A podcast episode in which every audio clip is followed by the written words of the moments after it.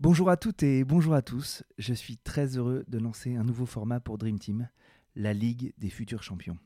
Et voilà l'idée. Derrière Decathlon, l'équipe Nike, Beansport, Mediapro, Adidas, ces gros mastodontes de l'industrie du sport naissent de nouveaux acteurs, de nouvelles idées de boîtes qui deviendront les champions de demain. Sur un format Pitch-moi ta boîte, je reçois des entrepreneurs ou des responsables de business unit qui dévoilent leurs idées, décortiquent leur marché et partagent leurs ambitions. Bref, on va construire ensemble une véritable boîte à outils pour entreprendre dans le sport. Bienvenue dans la Ligue des futurs champions, un nouveau format de Dream Team Podcast. Je suis Pierre Moreau et j'espère que cet épisode vous plaira. Bonjour à toutes et bonjour à tous, bienvenue dans ce nouvel épisode de la Ligue des futurs champions. Aujourd'hui, un épisode qui va sortir de l'ordinaire. On va parler d'un maillon essentiel de la performance dans le sport de très haut niveau, une profession dont on entend beaucoup parler lorsque les grands sportifs se blessent gravement et qu'il faut vite et bien les réparer. Aujourd'hui, j'ai Alexandre Hardy, qui est chirurgien orthopédiste à la clinique du sport. La clinique du sport, c'est une des grandes institutions euh, vers laquelle les grands clubs et les grands sportifs se tournent lorsque les athlètes ont un petit souci. Euh, bonjour Alexandre. Bonjour. Euh, merci d'avoir euh, pris le temps de, nous expliquer un peu ce que tu fais euh, et, un peu ton marché. Parce qu'en fait, la Ligue des futurs champions, c'est un peu expliquer les solutions qu'apportent les différents invités et le marché qu'ils adressent. Est-ce que tu pourrais déjà commencer par, te présenter ton parcours un peu et, et ton job actuel? Oui, alors donc je suis Alexandre Hardy, je suis chirurgien orthopédiste, donc en gros chirurgie des articulations et des os j'ai fait une formation de, médecine hein, à Paris 6, à la Pitié-Salpêtrière. je me suis formé donc un petit peu partout en Ile-de-France et j'ai passé quasiment un an de ma formation en Nouvelle-Zélande, à Auckland plus précisément, dans justement un, grand centre de chirurgie du sport qui s'appelait le, le, Adidas Sport Center et qui a été reconnu comme un FIFA centre d'excellence. Ok. Et, euh, bon, toi, tu as, un parcours de médecine, en tout cas dans son début, euh, assez classique. Qu'est-ce qui t'a convaincu d'aller prendre cette voie et du coup d'aller dans, le sport finalement? Euh, bah, Moi, déjà, il faut savoir que, un peu comme toi, j'imagine, au niveau de la sensibilité, j'ai toujours été attiré par le sport. Donc, assez rapidement, je me suis retrouvé avec un petit peu trois options dans ma tête, à savoir globalement la kinésithérapie, la médecine du sport et euh, la chirurgie orthopédiste, qui sont euh, globalement euh, les, trois spécialités qui touchent le plus, on va dire, aux, pathologies sportives. Donc j'ai eu la chance de pouvoir faire un stage de quelques mois au PSG assez tôt, quand j'étais encore en formation en tant que en tant qu'interne, où j'ai pu finalement voir un petit peu ce que c'était que la médecine du sport, ce que c'était que la kinésithérapie du sport, et puis j'avais la chance d'avoir un père qui était euh, chirurgien orthopédiste, donc euh, mmh ça, j'avais déjà une bonne idée de, ce que c'était. Et puis finalement, en fait, je me suis aperçu que ce qui me convenait le mieux, en tout cas dans, l'approche et dans l'équilibre entre la relation avec le patient et quand même l'approche assez technique, euh, c'était quand même la, chirurgie orthopédique.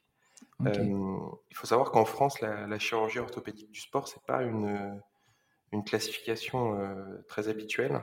Euh, en France, on a plutôt tendance à classifier les chirurgiens orthopédistes par, euh, articulation, c'est-à-dire qu'en gros, il y a beaucoup de chirurgiens de l'épaule, de chirurgiens du genou, etc., euh, qui vont faire autant des ligaments croisés que des prothèses de genou.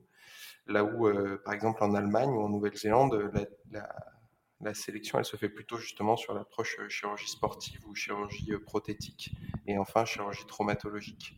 Donc en France, c'est pas une dénomination qu'on a trop l'habitude de voir. Ok. Et euh, en fait, dans, dans, dans, dans ce, format d'interview, euh, souvent je demande aux invités le, problème qu'ils qui, qui, parviennent à résoudre euh, sur leur marché. Alors toi, c'est tu, tu, tu, résous plein de choses, mais en fait, si tu devais citer un peu les, les principales use cases euh, qui t'arrive euh, non pas sur ton bureau mais sur ton billard.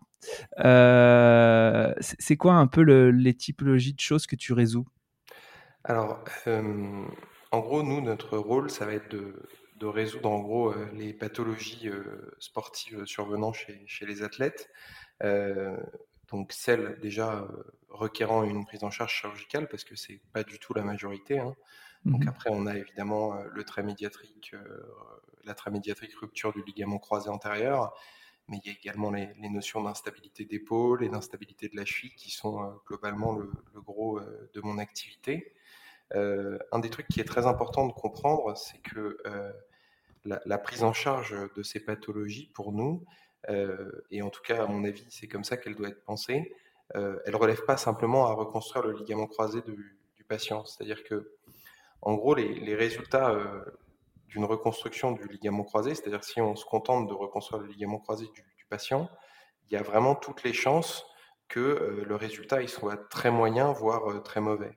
C'est-à-dire que en fait, la chirurgie du ligament croisé, dans, avant la, reprise du terrain, c'est peut-être un cinquième ou un quart du résultat final. C'est-à-dire qu'il va y avoir mmh derrière un, investissement important de la part du patient dans sa rééducation. Et si cet investissement n'est pas bon, bah, le résultat sera, mauvais et le patient sera déçu. Et donc ça fait partie aussi de notre rôle d'accompagner les patients dans leur récupération et dans leur rééducation jusqu'au moment où effectivement on va, on va leur autoriser via un certain nombre de tests la reprise de leur activité sportive en toute sécurité.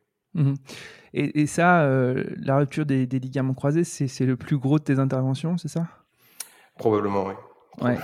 Et, donc, une surspécialisation. Alors, je sais que tu, tu fais pas que du genou, hein, tu fais, vous faites de tout la clinique de sport. Vous êtes un peu les, les mécaniciens hors pair de, des athlètes qui sont un peu des, des F1, quoi, des Formule 1.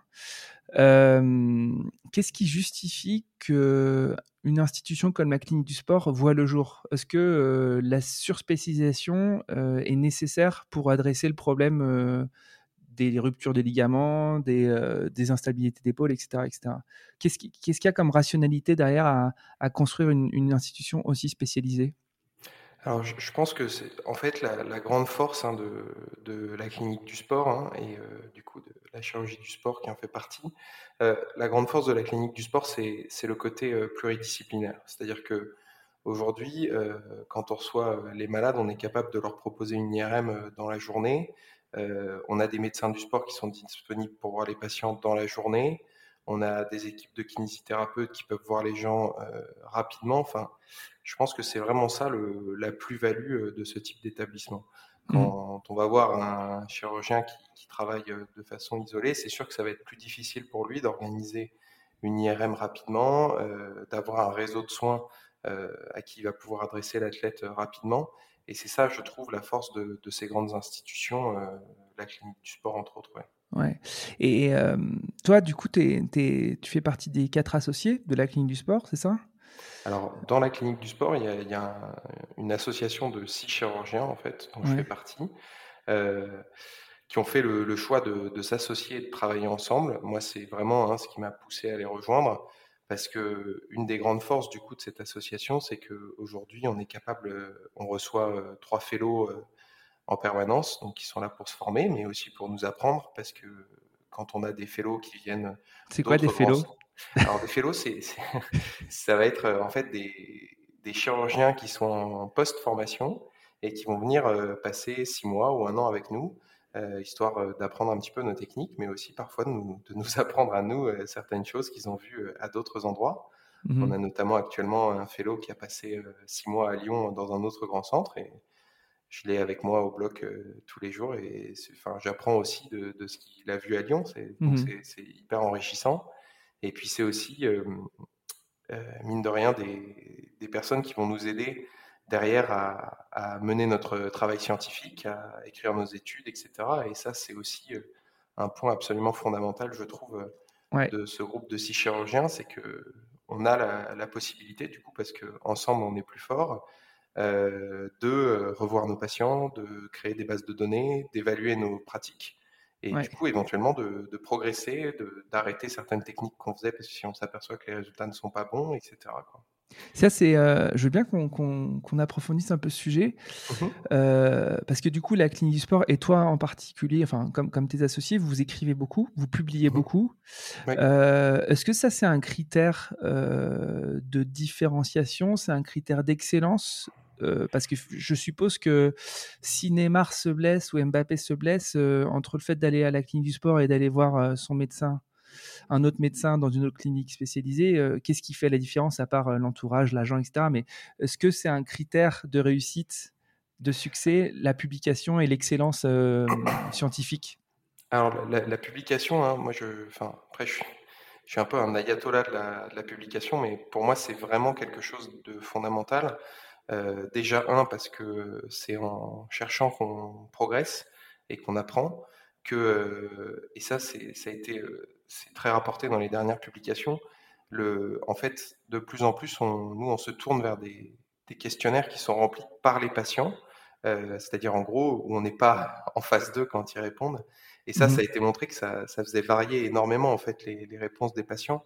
Et aujourd'hui, le, self-reported outcome, c'est-à-dire les, questions répondues par le, par le patient de façon indépendante, euh, montrent parfois des résultats qui sont moins bons que ceux remplis par le chirurgien. Mmh Et donc, c'est vraiment important d'avoir, euh, entre guillemets, l'humilité euh, d'évaluer de façon objective ces résultats pour toujours aspirer à avoir de meilleurs résultats, adapter ses techniques, etc. Ça, c'est la, première chose d'un point de vue un petit peu égoïste. Et après, euh, il y a évidemment euh, faire progresser les autres, parce que quand vous avez une technique et si elle marche très bien, euh, si vous la publiez pas, si vous l'évaluez pas, eh bien en fait personne n'en bénéficie et ça c'est un peu dommage pour la communauté médicale globale. Mmh moi aujourd'hui, quand je lis des articles de d'autres grands centres de médecine du sport, ça me permet de progresser, ça me permet d'adapter mes pratiques. Mmh et ça c'est une des grandes forces de la médecine aujourd'hui. Mmh. Bah, l'open data. Mmh. Finalement, les médecins, ils ont déjà compris il y a bien longtemps, on parle que de ça, l'open data, mais c'est vrai que vous partagez beaucoup les connaissances, euh, alors que, euh, en effet, on pourrait considérer que vous avez tout intérêt à les conserver, puisque si vous développez de la connaissance euh, et qu'elle vous sert à être dans l'excellence, on pourrait se poser la question pourquoi vous la partageriez?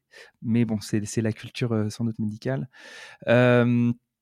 je voulais un petit peu euh, qu'on traite de la question de la dichotomie entre toi en tant que praticien réparateur, euh, mécanicien de haut vol, euh, où en fait tu étais tenu d'avoir une logique de résultat sur la réparation de ton client, ton client, ton, ton patient, je suis désolé, tu vois, je fais, je fais des amalgames, versus le club ou même l'athlète qui veut vite reprendre la compétition, mais sur euh, une logique qui est peut-être euh, non alignée avec sa bonne récupération. comment tu, tu gères ce, truc-là? Parce que ça doit arriver souvent. Oui, ouais, c'est sûr que c'est une grosse, grosse problématique hein, de, de la médecine, on va dire, enfin de la chirurgie et de la médecine euh, de, on va dire, très haut niveau, parce que sur le même le niveau moyen, voire le haut niveau, on a, on a un petit peu moins ce problème-là. c'est sûr qu'il y, a notamment des pressions déjà, un, de résultats, donc de retour sur le terrain rapide. Parfois, on a des problèmes euh, aussi de, fin de contrat, des choses comme ça, ou alors de, gros impératifs avec euh, des championnats ou des coupes, enfin des trucs qui tombent euh, plutôt mal.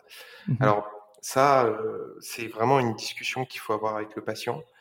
il faut, même si c'est difficile, arriver à faire abstraction de la pression club, parce que finalement, le club, c'est, enfin, c'est pas lui dont on parle, quoi, même si effectivement. C'est l'employeur. Voilà, exactement ça reste employeur. Hein, c'est de la même manière qu'un employeur pourrait vous dire euh, il faut arrêter de faire des arrêts de travail euh, pour un autre patient. Mmh ça ne doit pas être, à mon sens, euh, pris trop en compte. Ça doit vraiment être une discussion avec le patient. Est-ce qu'on peut autoriser un patient à une reprise un petit peu prématurée en lui expliquant les risques? Oui, ça, ça, peut être discuté. Ça reste toujours hein, le, patient le décideur. Hein. Nous, on est juste là pour lui exposer les risques de chacune des solutions qu'il peut choisir. Et, mais et dans ton expérience, c'est vraiment le patient qui décide Ou c'est le club ou l'agent? C'est plurifactoriel, on va dire. Après, euh, aujourd'hui, il y a, y a, quelque chose qui nous aide beaucoup et qui a fait son apparition depuis quelques années, qui sont en fait les, les, tests euh, multifactoriels de retour au sport. C'est-à-dire qu'aujourd'hui, on a, euh, justement, via toujours les publications, hein, on y revient toujours, mis en évidence hein, des, critères de pronostic de retour au sport et euh, de risque de reblessure faible. Donc on a développé euh, au fur et à mesure des, critères composites de retour au sport.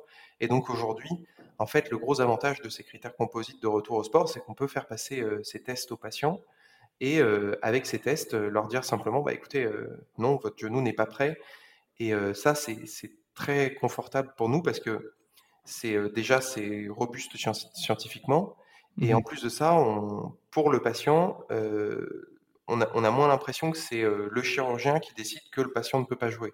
Mmh c'est quelque chose d'objectif, c'est-à-dire que non, c'est les tests du patient qui, pour l'instant, ne lui permettent pas de reprendre le sport. Et ça, ça a vraiment, je trouve, changé la relation qu'on a avec les patients, dans le sens où aujourd'hui, on a ces tests qui nous aident à décider et qui vraiment donnent une réponse par oui ou par non si le joueur peut reprendre son sport sans risque ou pas. Mmh et je suppose que est-ce que, est que vous mesurez les taux de rechute des sportifs que vous avez soignés? Bien sûr. ouais. Ah et c'est fondamental. Hein. Ouais, c'est ça. Est-ce que ça, c'est un avantage concurrentiel sans doute assez fort? Est-ce que, est-ce qu'un club ou un athlète, c'est un truc qui vous demande combien de fois les mecs ont rechuté et tout ça? Bien sûr. Ah oui, c'est absolument fondamental. Aujourd'hui, euh, il faut être capable pour chaque type d'intervention, même chez le non-athlète. Hein. Tous les patients aujourd'hui, ils sont de plus en plus renseignés, euh, ils sont abreuvés d'informations par Internet, des informations parfois de qualité euh, moyenne. et aujourd'hui, tout patient, quasiment, quand il veut parler d'une chirurgie, on est complètement sorti de la relation un petit peu patriarcale qu'on avait avant, où on était très directif et on disait, bah voilà, c'est comme ça la chirurgie. Aujourd'hui, les patients, et c'est très bien, ils veulent comprendre, ils veulent être acteurs, ils veulent être acteurs de leur santé.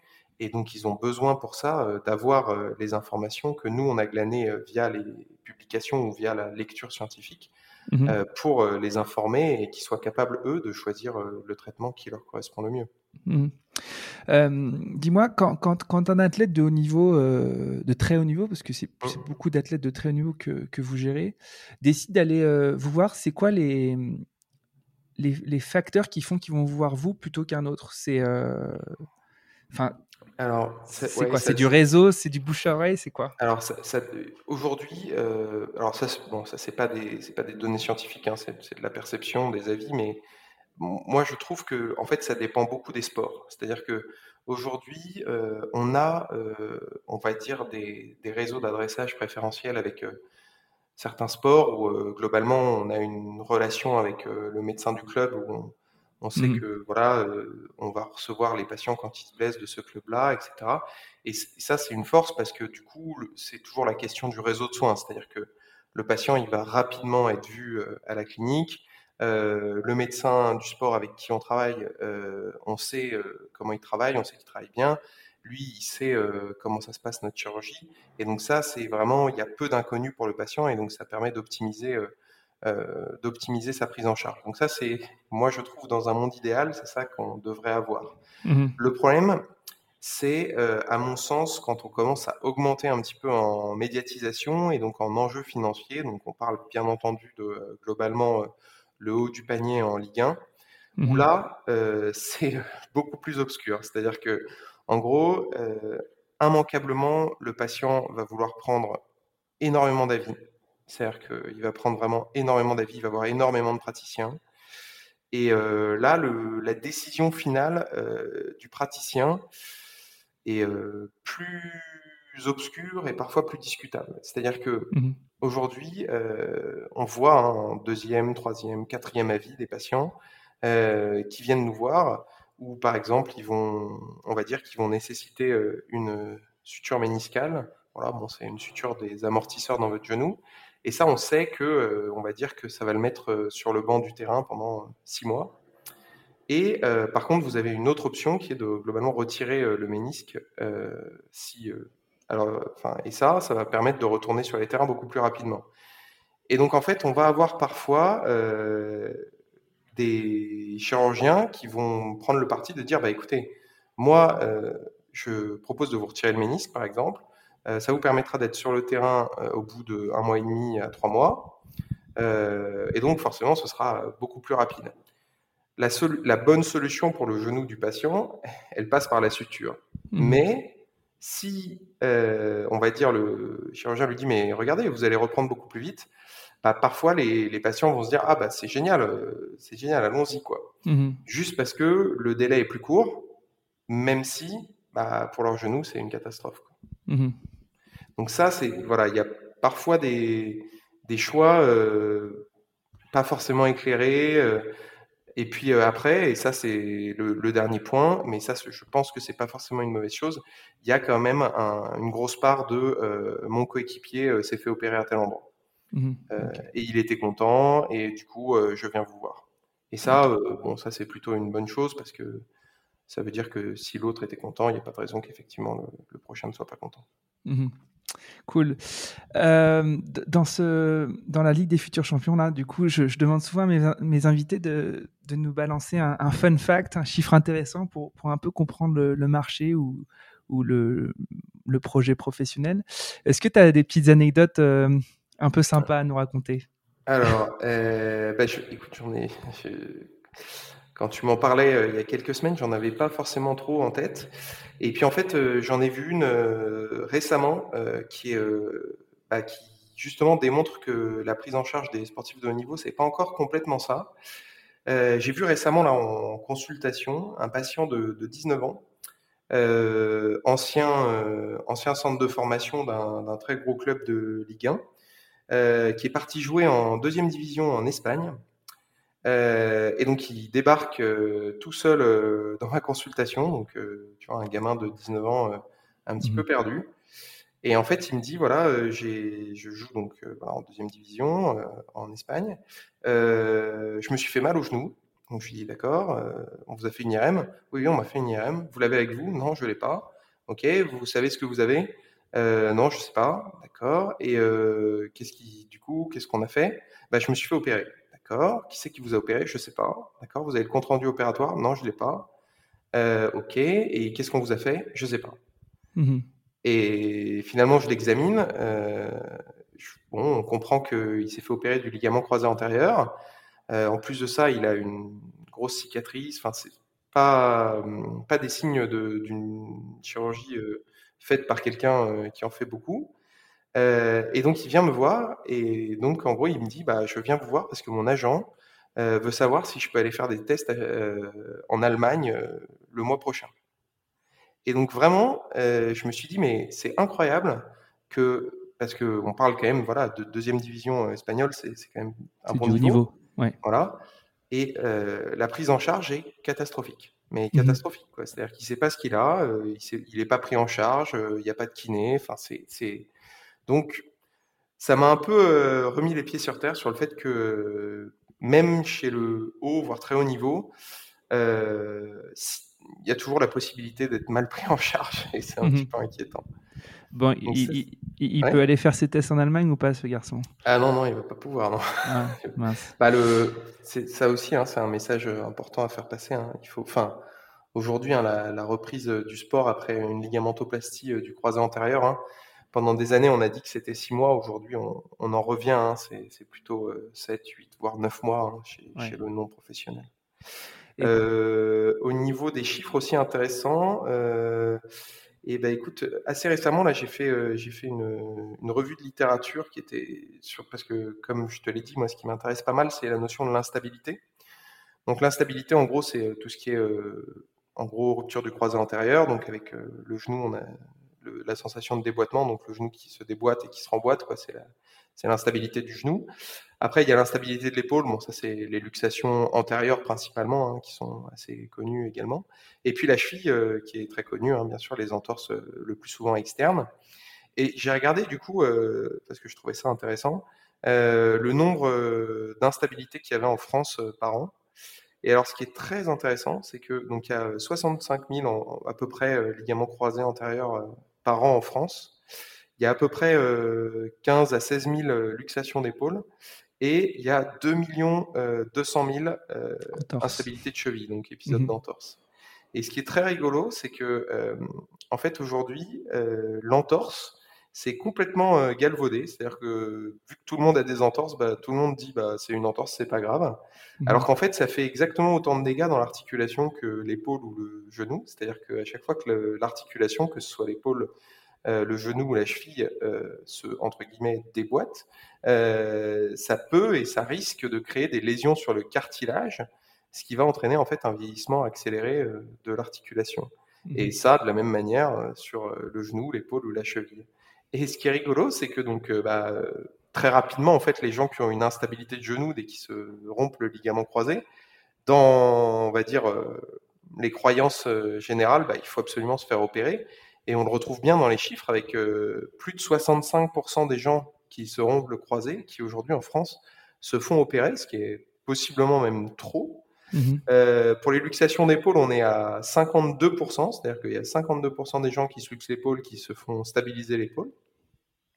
Et pour l'entorse de cheville, eh ben, on est à 0,3%. Ah Il y a seulement 0,3% des gens qui ont une instabilité de cheville qui, se font opérer. Alors on pourrait se dire, bah, c'est parce que peut-être qu'il y a moins de récidives. Bah, pas vraiment, c'est-à-dire que quand on regarde en fait le, le, taux de récidive euh, après une instabilité de genou, elle est seulement de 20% alors que dans la cheville, elle est plutôt aux alentours de 30 à 40%, donc il y a quasiment deux fois plus de récidives que dans le genou. Et pourtant, personne ne se fait opérer. Euh, D'accord. donc, l'entorse de cheville est devenue. Euh, tu, te casses un ongle, c'est une entorse de cheville. Quoi. Tu, bah, tout le monde en a déjà eu. Bah, tout le monde dit bah, ouais, bah, oui, c'est rien, c'est une entorse de cheville. Moi aussi, j'en ai déjà eu une. D'ailleurs, on s'en fiche. Quoi. Mm. Il y a très longtemps, j'avais lu un super truc qui s'appelait Les usages euh, Attends, les usages somatiques du corps. Euh, euh un truc de Luc Botanski sur l'appréciation de ses blessures et l'appréciation de son ah corps. Ah, c'est un peu ça. Et, et euh, c'était un sociologue qui avait travaillé sur ça. Et le fait que, en fait, selon les classes sociales, tu avais une appréhension de ta douleur qui était différente.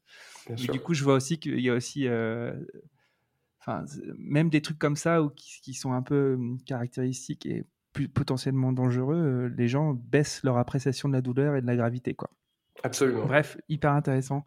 Euh, dis-moi comment, comment vous allez. Euh, enfin, quand, quand, là aujourd'hui, donc tu nous as expliqué que as, tu publiais beaucoup, qu'il y avait un gros partage au sein de la clinique du sport. Euh, est-ce que une clinique du sport et vous, toi et tes associés, vous, vous définissez un espèce de plan d'objectif, d'ambition à, plus 5 ans, plus 10 ans?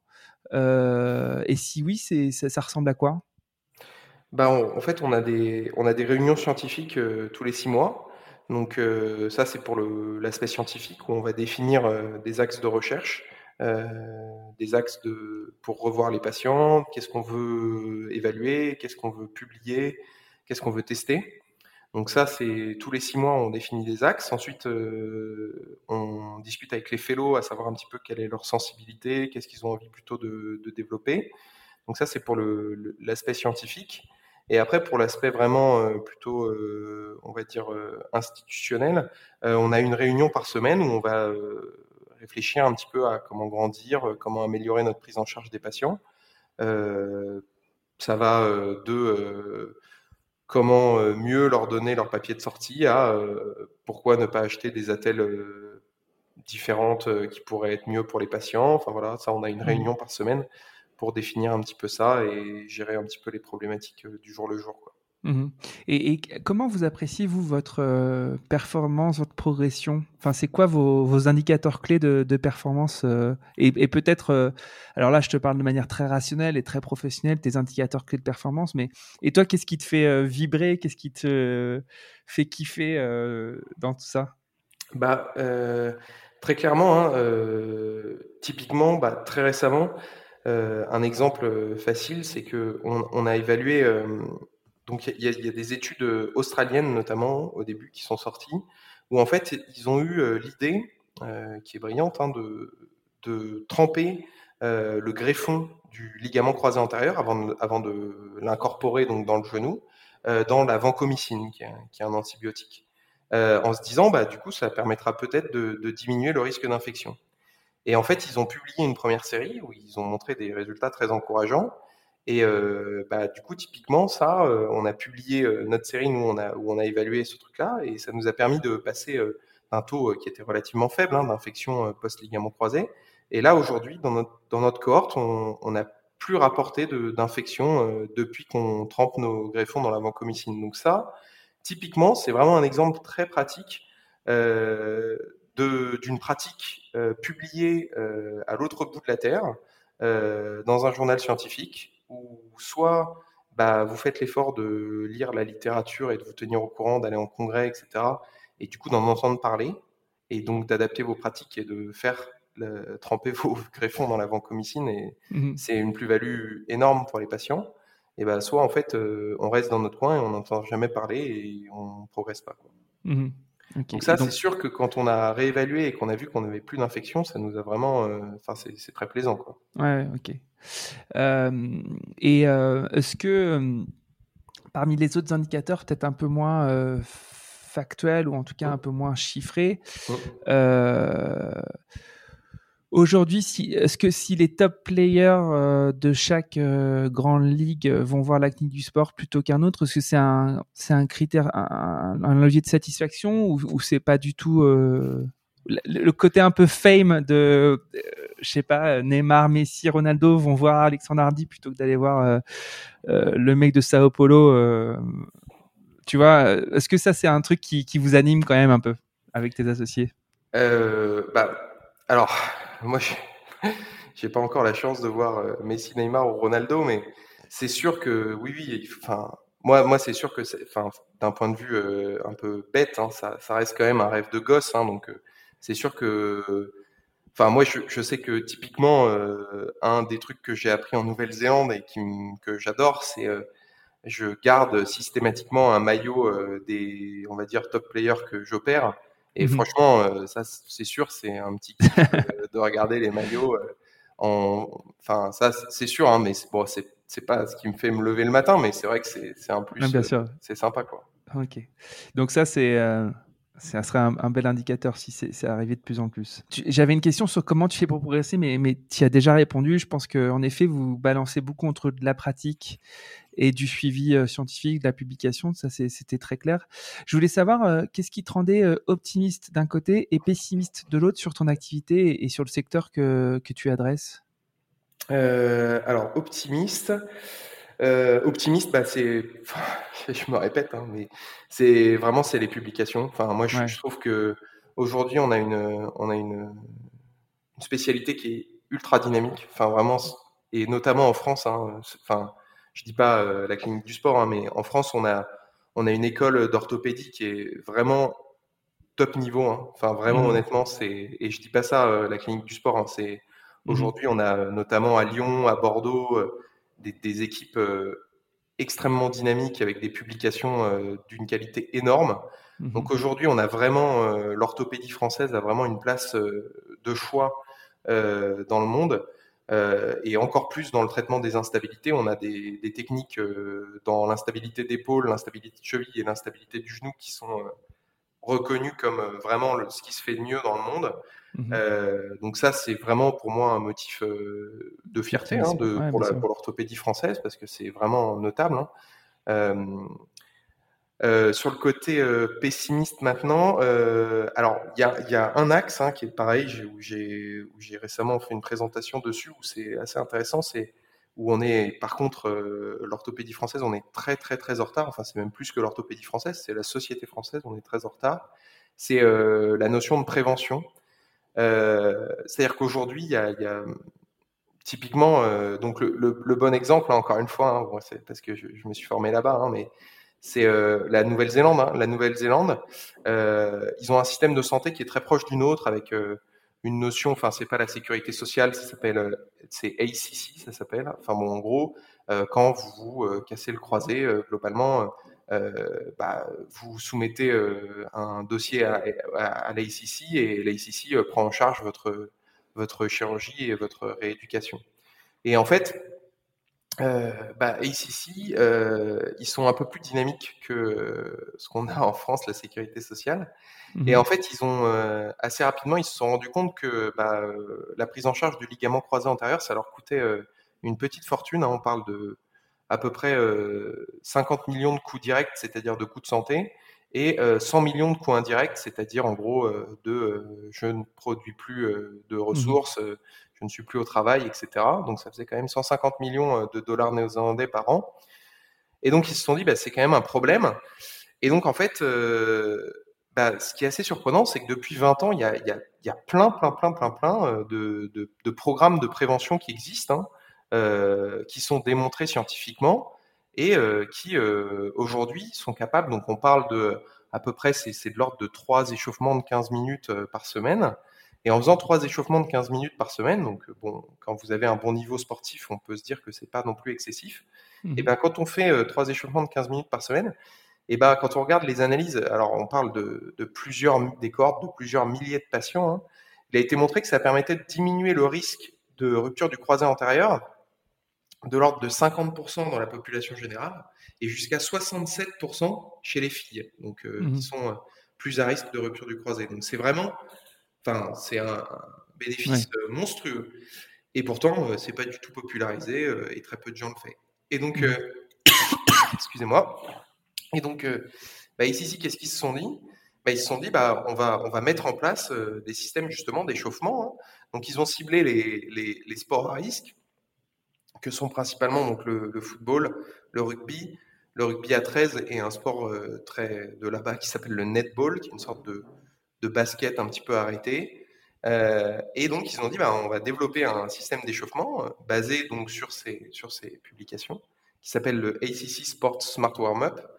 Et en fait, ils se sont aperçus que le coût de mise en place versus ce que ça leur faisait économiser Mhm. était euh, absolument monstrueux. C'est-à-dire que pour tout euh, dollar euh, dépensé, ça leur permettait d'économiser quasiment 9 dollars de euh, coût de santé publique. D'accord. Donc c'est vraiment, euh, enfin, on est sur un système de santé qui est très proche du nôtre, euh, avec des bénéfices monstrueux. Euh, en plus de ça, on parle en Nouvelle-Zélande, il y a à peu près euh, 3000 ruptures du croisé par an, contre, euh, on a dit, hein, 65 000 à peu près en France. hein. donc, Mhm. Ça- si vous voulez, euh, si tu veux, si, si ce qu'ils permettent d'économiser chez eux, euh, nous, ça pourrait être euh, vraiment encore Ouais. mieux. Bon, c'est pas la même population et culture. Ouais, ouais, bien sûr, bien sûr, mais, mais euh, enfin, probablement que ça pourrait pas être exactement pareil, mais c'est quand même, en tout cas, des axes, euh, à mon avis, qui seront à développer dans le futur Mhm. et qui doivent être euh, approfondis. Ok, super. Euh, J'ai une petite que- question, euh, une petite dernière question avant de se, quitter. Est-ce que tu pourrais euh, me dire que- quelle est l'actualité de l'écosystème sportif qui a attiré ton attention récemment? Pas forcément sur la médecine, mais quoique, pourquoi pas. Mais en tout cas, une actualité qui, selon toi, dit un peu ce que va devenir le monde du sport? Hum, C'est une bonne question. Bah, en tout cas, pour l'instant, tout ce qu'on voit, c'est que nous, on a, on a une perte d'activité euh, majeure. hein. Euh, Mhm. C'est-à-dire qu'il y a forcément, il y a beaucoup, beaucoup, beaucoup moins de blessures, hein, euh, bah, dû effectivement au Covid. hein.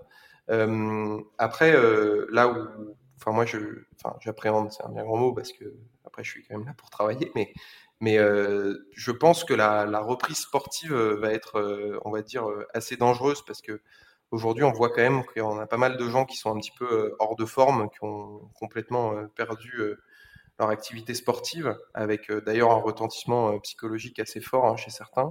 Mhm. Et euh, du coup, moi, je, je pense que la, la reprise, quand on va autoriser euh, la reprise notamment du sport collectif, euh, il risque d'y avoir un petit peu de casse. Quoi. Ok, vous vous préparez. Exactement, exactement. Cool. Dernière question quand même. Est-ce que tu as quelqu'un que tu aimerais entendre, une ou deux, trois personnalités que tu aimerais entendre dans un, dans un format comme celui-ci ou sur Dream Team en général? Tu as réfléchi à cette question? Euh, alors, j'ai- pas. euh, euh, qui est-ce que j'aimerais voir dans un format comme ça?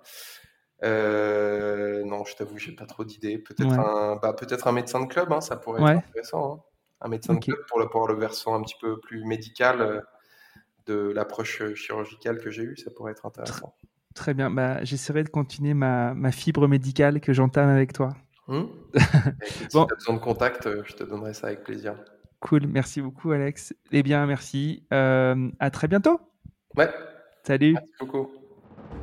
J'espère que l'épisode vous a plu et que vous avez appris plein de choses. Si c'est le cas, partagez-le à vos amis et sur vos réseaux. Je suis aussi très preneur de vos retours, de vos suggestions d'invités. Enfin, si vous voulez soutenir Dream Team, continuez d'écouter et mettez des petites étoiles et des commentaires sur les plateformes d'écoute.